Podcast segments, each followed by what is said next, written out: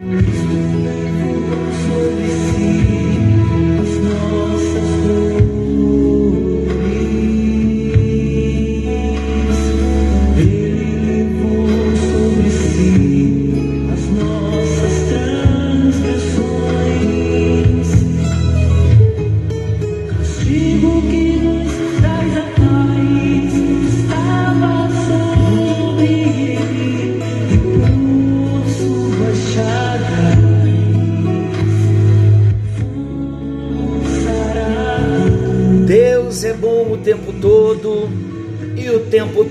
Deus é bom. Graça e paz. Estamos juntos novamente em mais um encontro com Deus. Eu sou o pastor Paulo Rogério. Vamos compartilhar da palavra do nosso Deus. Estamos agradecidos porque ele assumiu a nossa dívida. Ele assumiu a nossa conta.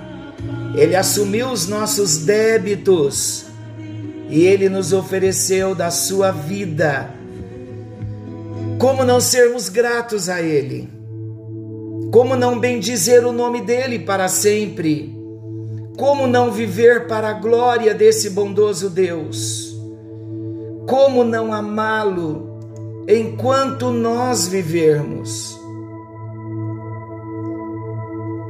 O nosso propósito de vida, quando nós olhamos para a palavra de Deus, quando olhamos para a vida de Jesus, quando vemos o amor que ele revelou por nós, quando vemos o quanto ele fez por mim, por você, por todos nós, não tem como nós não sermos agradecidos.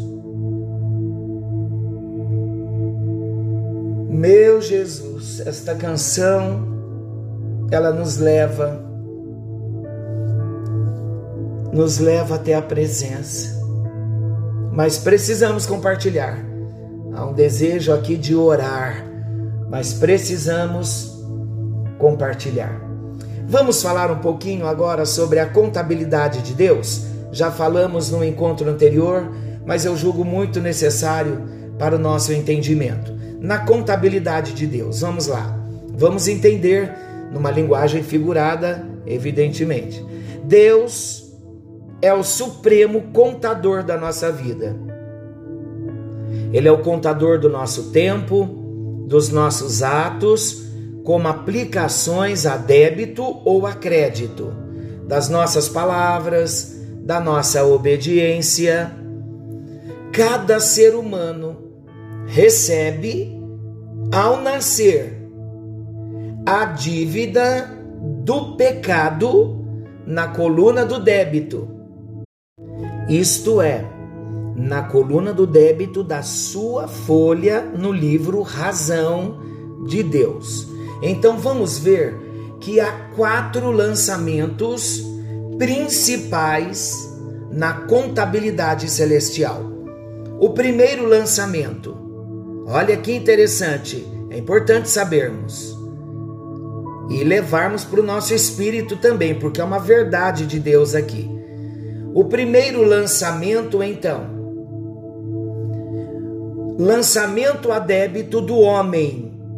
Primeiro, imputação do pecado. Em outras palavras, o primeiro lançamento a débito do homem foi a transferência do pecado. Então, no primeiro ato, Deus lança o documento da dívida de Adão na coluna do débito de todo ser humano. Então, todo ser humano já nasce com esse lançamento a débito, a transferência do pecado de Adão. Romanos 3:9. Que se conclui: temos nós qualquer vantagem? Não, de forma nenhuma, Paulo dizendo aos Romanos pois já temos demonstrado que todos, tanto judeus como gregos, estão debaixo do pecado. O que se conclui? O versículo 10 diz assim: Como está escrito, não há justo, nenhum sequer. Não há quem entenda, não há quem busque a Deus. Todos se extraviaram, a uma se fizeram inúteis.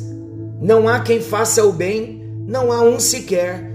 A garganta deles é sepulcro aberto, com a língua urdem engano, veneno de víbora está nos seus lábios. A boca, eles a têm cheia de maldição e de amargura. São seus pés velozes para derramar sangue. Nos seus caminhos, a destruição e miséria. Desconheceram o caminho da paz. Não há temor de Deus diante dos seus olhos, pois todos pecaram e carecem da glória de Deus. Queridos, Deus é absolutamente justo, porque a morte de Adão passou a todos os seus descendentes.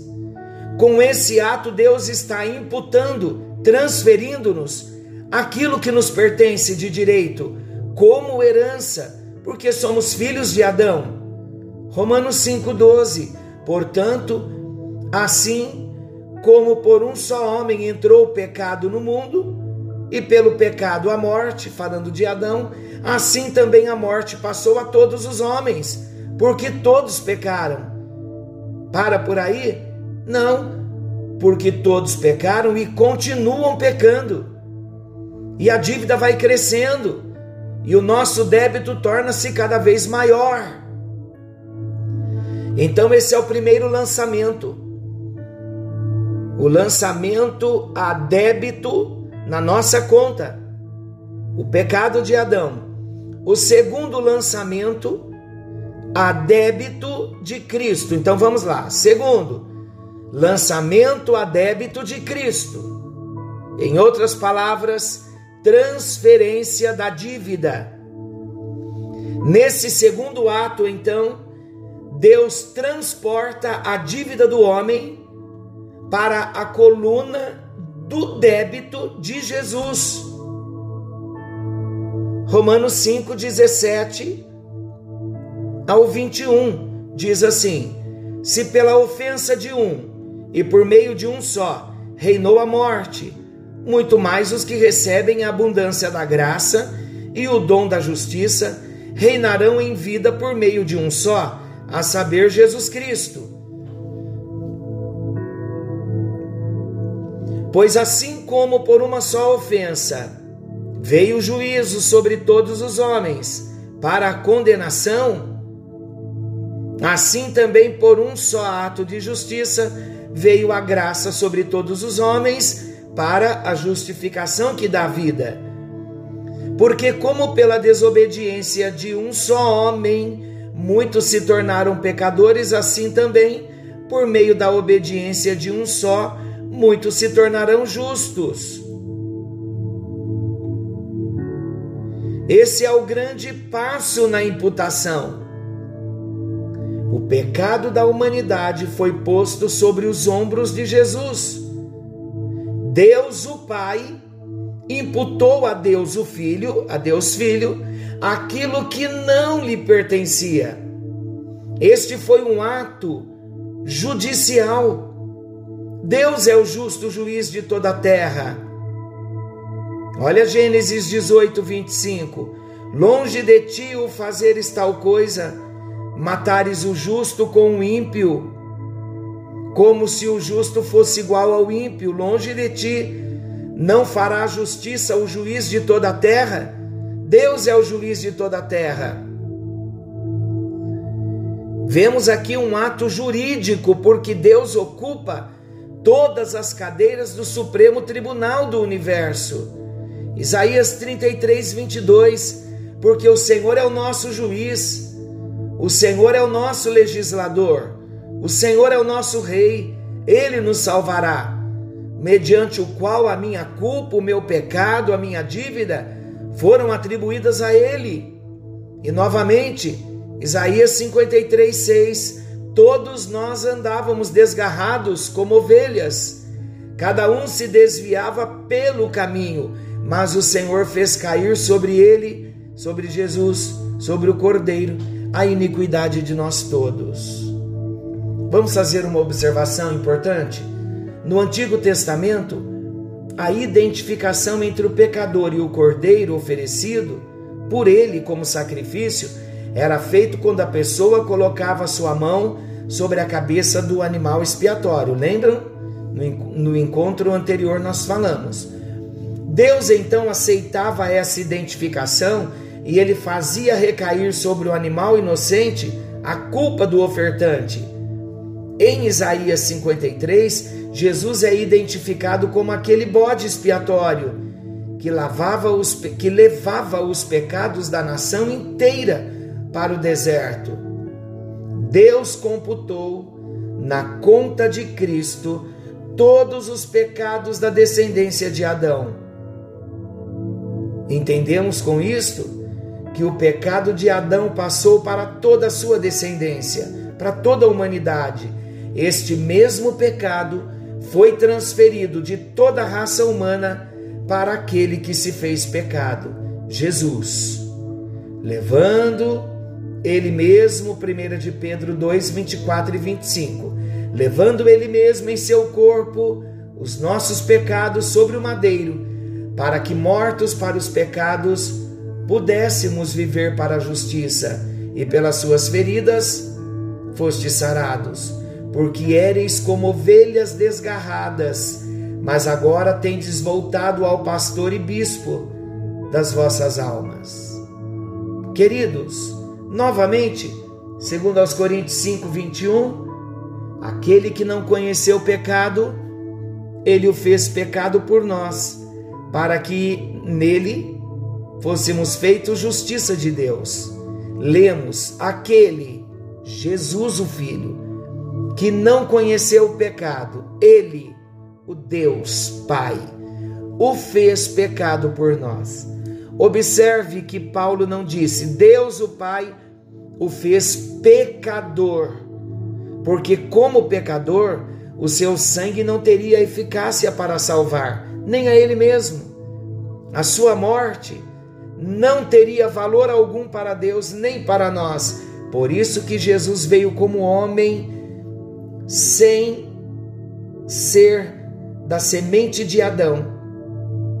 Ele veio não da semente de José, porque José trazia em si a semente de Adão. Olha o plano perfeito de Deus.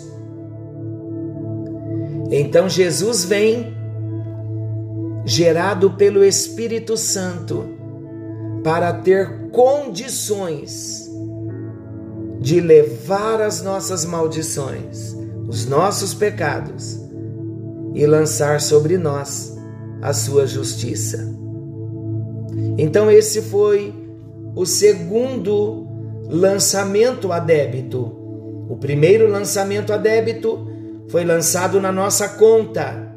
Recebemos, foi transferido a nós os pecados de Adão e todos os pecados que nós cometemos. O segundo lançamento a débito foi o lançamento a débito de Cristo, uma transferência de dívida. Ele então assume a minha dívida. O terceiro lançamento, lançamento a crédito do homem. Olha a imputação da justiça.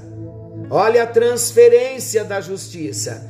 Então, nesse terceiro lançamento, nesse terceiro apontamento, Deus lança a crédito do homem o próprio crédito de Jesus Cristo, cancelando ele mesmo a nossa dívida. Colossenses 2, 13 e 14. E a vós outros, que estáveis mortos pelas vossas transgressões e pela incircuncisão da vossa carne, vos deu vida juntamente com ele, perdoando todos os nossos delitos tendo cancelado o escrito de dívida que era contra nós e que constava de ordenanças, o qual nos era prejudicial, removeu inteiramente, encravando-o na cruz. Deus agora então rasga o documento comprovante da dívida e ele joga no fundo do abismo. A nossa dívida foi perdoada, a nossa conta foi zerada e nós fomos feitos justiça. Romanos 3, 25 e 26, que nós já lemos. Romanos 5, 8, 18 e 19, como também nós já lemos, segundo aos Coríntios 3:9, porque se o ministério da condenação foi glória, em muito maior proporção será o ministério da justiça. Então, o terceiro lançamento foi o lançamento a crédito do homem por Jesus Cristo. Jesus lançou sobre nós, sobre a humanidade, o crédito da sua justiça, a imputação, a transferência da justiça. E agora então o quarto lançamento, lançamento a débito de Cristo, a sentença de morte. Ezequiel 18, 20 diz: A alma que pecar, essa morrerá. O filho não levará a iniquidade do pai, nem o pai a iniquidade do filho. A justiça do justo ficará sobre ele, e a perversidade do perverso cairá sobre este. A alma que pecar, esta morrerá. Então havia uma sentença de morte eterna sobre nós. Em Hebreus 9, 9 22 diz: Com efeito, quase todas as coisas, segundo a lei, se purificam com sangue, e sem derramamento de sangue não há remissão.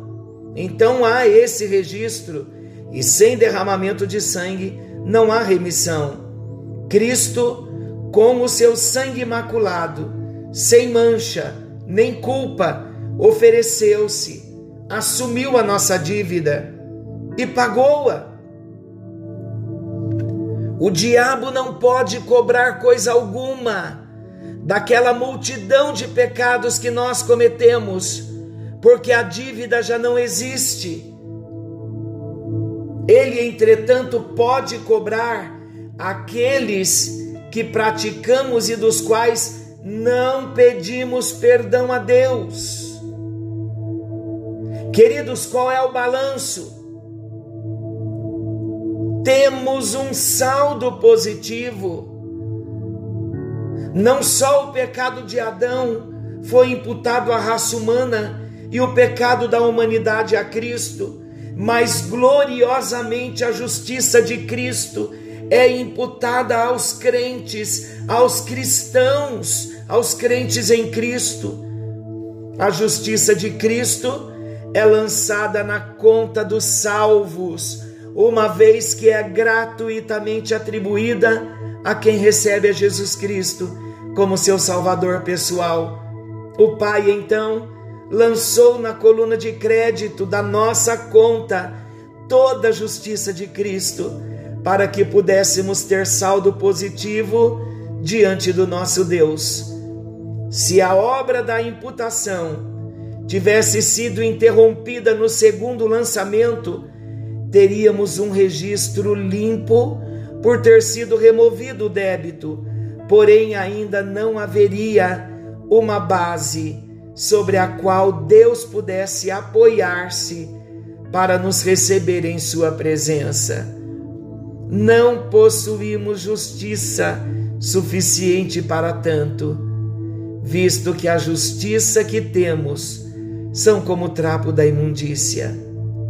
Não possuímos justiça própria para nos apresentarmos a Deus. O ato que creditou a justiça de Cristo à conta do pecador foi um dom da graça da graça multiforme de Deus. Romanos 3, 24. Sendo justificados gratuitamente por Sua graça, mediante a redenção que há em Cristo Jesus. Aleluia! Senhor nosso Deus, querido Pai Celestial, colocamos o nosso coração no Teu altar e na Tua presença nós te amamos, Jesus. Somos gratos e eternamente seremos gratos, porque quando o Senhor vier arrebatar a igreja, e sabemos que fazemos parte da igreja, nós nos encontraremos com o Senhor, porque todos os nossos pecados foram imputados na conta do Senhor. E o Senhor lançou sobre a nossa conta, sobre a nossa vida, a justiça do Senhor. E esse débito que estava sobre os seus ombros, o Senhor pagou, o Senhor assumiu, pagando a nossa dívida na cruz do Calvário. Os nossos débitos não ficaram sobre os seus ombros, sobre os seus ombros, simplesmente sobre os seus ombros, mas a dívida tinha que ser paga. E foi na cruz que o Senhor pagou a nossa dívida. Os débitos que estavam na conta do Senhor foram pagos com a sua própria vida. Sacrifício, morte de cruz. Entregamos a nossa vida em tuas mãos para vivermos para o louvor da tua glória, em nome de Jesus. Amém e graças a Deus. Forte abraço, queridos. Nos encontraremos amanhã nesse mesmo horário, querendo bom Deus, em mais um encontro com Deus. Forte abraço, fiquem com Deus e até lá.